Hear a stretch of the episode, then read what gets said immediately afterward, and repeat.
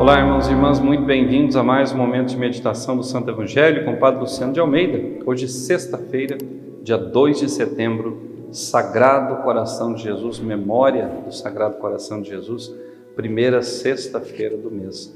E eu quero te convidar a ingressar, a entrar, a mergulhar profundamente no coração de Jesus nesse dia, meditando comigo o Evangelho que está em Lucas, capítulo 5, versículos de 33 a 39.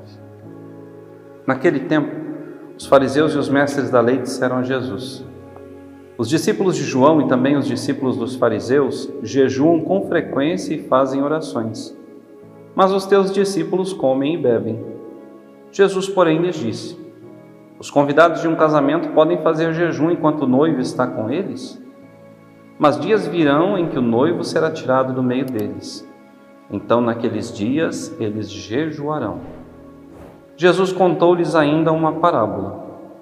Ninguém tira retalho de roupa nova para fazer remendo em roupa velha. Senão, vai rasgar a roupa nova e o retalho novo não combinará com a roupa velha. Ninguém coloca vinho novo em odres velhos, porque senão o vinho novo arrebenta os odres velhos e se derrama e os odres se perdem. Vinho novo deve ser colocado em odres novos. E ninguém, depois de beber vinho velho, deseja vinho novo, porque diz: o velho é melhor. Palavra da salvação. Glória a vós, Senhor. Vejam, irmãos e irmãs, questionamento dos fariseus: por que os teus discípulos não fazem jejum? Por que os teus discípulos comem e bebem?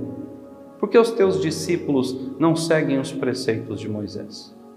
E Jesus é claríssimo em afirmar: podem os convidados fazer jejum na festa de casamento aos olhos do noivo, na presença do noivo? Irmãos e irmãs, a vida com Cristo é uma vida para ser celebrada, mas nós cristãos sabemos da necessidade do sacrifício. Por isso a igreja estabelece para nós dias específicos para o jejum, para a mortificação, para as abstinências são necessárias e muito essas datas, esses momentos, para que nós tenhamos a capacidade de domar a nossa carne, para que o nosso corpo, movido pelo nosso espírito, nos guie até Deus. E isso implica uma conversão de vida, uma mudança de atitude. Jesus coloca ali aquela, aquelas duas pequenas parábolas, a do remendo novo em roupa velha e a dos odres novos para o vinho. Vejam, se eu coloco vinho novo em odres velhos, o vinho vai romper o odre, ele vai quebrar a jarra. Ora, assim é a nossa vida. Se eu não busco a conversão, se eu não busco conformar a minha vida, os meus caminhos, pensamentos, vontade, com aquilo tudo que o Senhor tem para mim, não adianta eu me vestir com uma roupagem nova, sendo que por dentro eu continuo mesmo. A conversão verdadeira não está no exterior, ela vem do coração. Ora, não adianta eu usar uma roupa modesta, não adianta eu estar aí né, rezando dez terços por dia, não adianta eu estar parecendo aos olhos dos outros uma pessoa cristã, autêntica, verdadeira, sincera, piedosa, se por dentro eu continuo do mesmo modo. A mudança deve acontecer primeiro interiormente. É de dentro que deve vir aquilo que alegra o coração.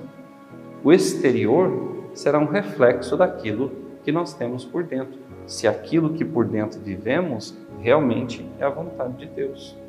Já cansei de ver gente muito piedosa que por dentro era um verdadeiro demônio já cansei de ver gente que na igreja parecia um santinho barroco, mas em casa insuportável, no trabalho então desonesto, nos seus negócios horrível. Não adianta. Se eu dei a Deus a oportunidade de entrar na minha vida, é para que Ele me revista com uma veste nova. Ora, nosso batismo é o que? Se não o retirar o pecado, a marca do pecado original, e revestir a nossa alma com uma roupagem nova, a veste da purificação, da vida nova, da graça de Deus na nossa vida. Por isso, é muito importante nós termos essa capacidade de fazermos sacrifícios, a confissão. Tem gente que vai à Eucaristia domingo após domingo, mas há anos não se confessa. Irmão, eu sinto muito em te dizer, a Eucaristia que você comunga sem a confissão, estando em estado de pecado, é estéril. Quantas comunhões sacrílegas muitos já fizeram porque não estão preparados para receber a graça de Deus. Porque a graça de Deus, o corpo e o sangue do Senhor, são incompatíveis com o pecado. Incompatíveis. São Paulo já nos diz: quem comunga o corpo de Cristo em pecado, comunga a sua própria condenação. Ai, mas Deus sabe dos meus pecados. Sabe, mas Deus estabeleceu um momento em que você se acusa dos seus pecados. Um momento em que você precisa sentir vergonha daquilo que você traz dentro de si, para que você verdadeiramente se arrependa. Por isso, diante de uma pessoa, nós somos convidados a pôr na mesa de Deus as nossas fraquezas. Ora, não adianta querer remendar a roupa velha com um retalho novo, vai rasgar, vai ficar pior ainda. Então mude, mude realmente de vida. Busque o Senhor, busque fazer a sua vontade, entregue-se a Ele. Não tenha receio. Deixe o Senhor te dar um banho, tirar da sua vida essa sujeira Deixe o Senhor trocar a roupa que até hoje você usa, te dar uma veste nova. E deixe o Senhor, através de ti, na sua vida, falar a vida de tantos outros.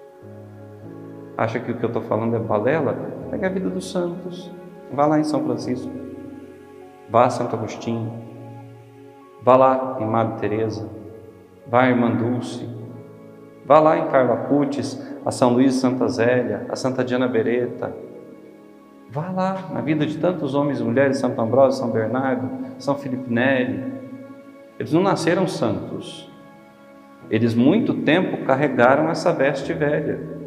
Mas quando se encontraram com aquele que ofereceu uma veste nova, eles não disseram, ah, Senhor, só coloca um remendinho aqui do lado e já está bom. Não. Arrancaram aquela roupa e se revestiram da roupa nova que o Senhor lhes deu. Deus te abençoe e até amanhã.